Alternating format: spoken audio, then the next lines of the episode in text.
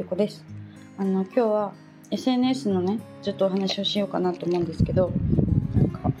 SNS でフォロワー数とかねいいねの数とかがすごく気になる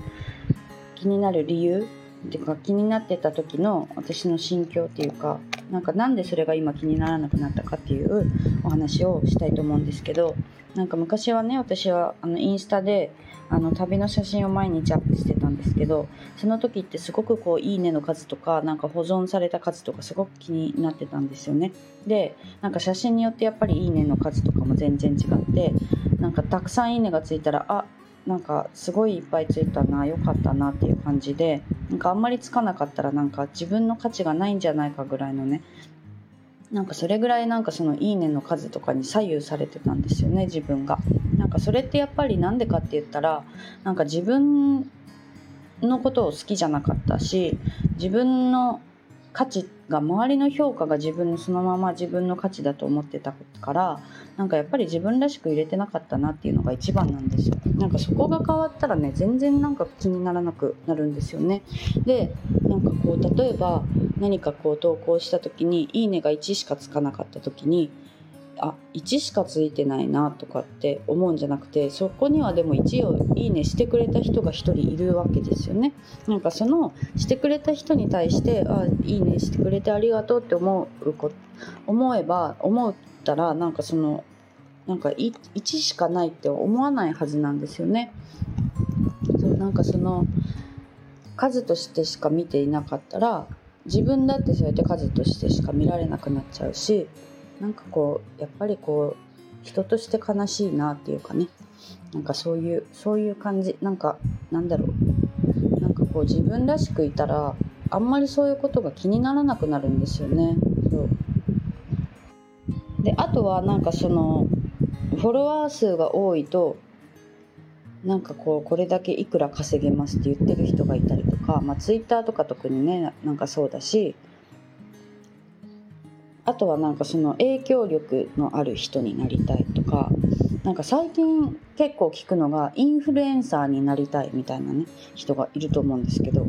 なんかそれってなんかこうそれは目的にするべきものじゃないなというかねインフルエンサーになりたいなんでじゃなりたいのかっていうところの方が大切だしなんか有名になりたいんだったらなんで有名になりたいのかとかそこに必ず理由があるはずだからなんかそのねあこの表面上の目標をねだを目標に掲げてると多分なんかフォロワーを1万人目指しますとかそういうことになっちゃうと思うんですよね。もうなんでその1万人になりたいのかとかなんかそういうのそこの深い部分に自分の本来の気持ちっていうかその理由があるはずだからなんかそこをしっかりねもうちょっと見た方がいいのかなって私はなんかちょっと思いました。なんかそこを見るとねその数が数は気にならなくなってくるはずなんですよね。うん、なんかまあ別に人それぞれだからいいんですけどね。そうやってフォロワーを増やしたいという人がいればフォロワーを増やしてたらいいいいのかなとは思うんですけどね。なんか個人的にはなんかそうやってこうフォローの数とかフォロワーのね数とかいいねの数とかを気にしてた時よりも気にならなくなって自分の好きなように発信してる今の方がなんかもう何倍も楽しいからなんかそうそうやってただその数を見てしまうことで疲れてるんだったらなんかもうちょっとこう別のことにフォーカスしてみたりとかねもうちょっとこう自分の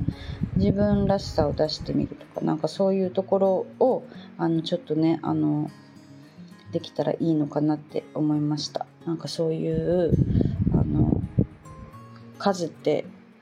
評価じゃないからうん、なんかそこをあの間違ってそうやって思ってたらすごくもったいないなって思うんですよね。なんか私が前そうだったからそれで「いいね」が全然なくなった時になんか本当に自分が自分の存在価値すら疑うようなことになっちゃうからね。なんかそれは私はその時は悲しかったけどなんかこうそういう SNS に人生を左右されるのもなんかやっぱり違うかなって思うからなんか自分らしく生きたらいいいいなって自分らしく自分のことが好きになれてよかったなってなんか今はね思うから、うん、なんかこうあんまり数数にねあの左右されない人生を送りたいなって私は思います。うん、なんかもしそうやってなんかちょっと数が気になっちゃってる時ってもう一回なんかその考え直してもいいのかなって思うんですよね。なんかそこなんでそれをが気になるのかとかそこの内側のね理由をなんか紙に書いたりするとね結構出てくるんですよなんか自分が思ってなかったけど本当は思って心の中で思ってたけど気づいてなかったこととかが出てくるからなんかこう数が気になるのはなんでなんだろうとかねなんかそのそうやってなんでなんなんでなんでなんでっていうのをね一個ずつこう深くこう紙に書いていくとあ本当はこういうことを思ってたんだなっていうのが見えたりするんですよ。だから結構ねノートに書いてみたりするのもねおすすめです、うん、なんか今日はちょっとそういうねあの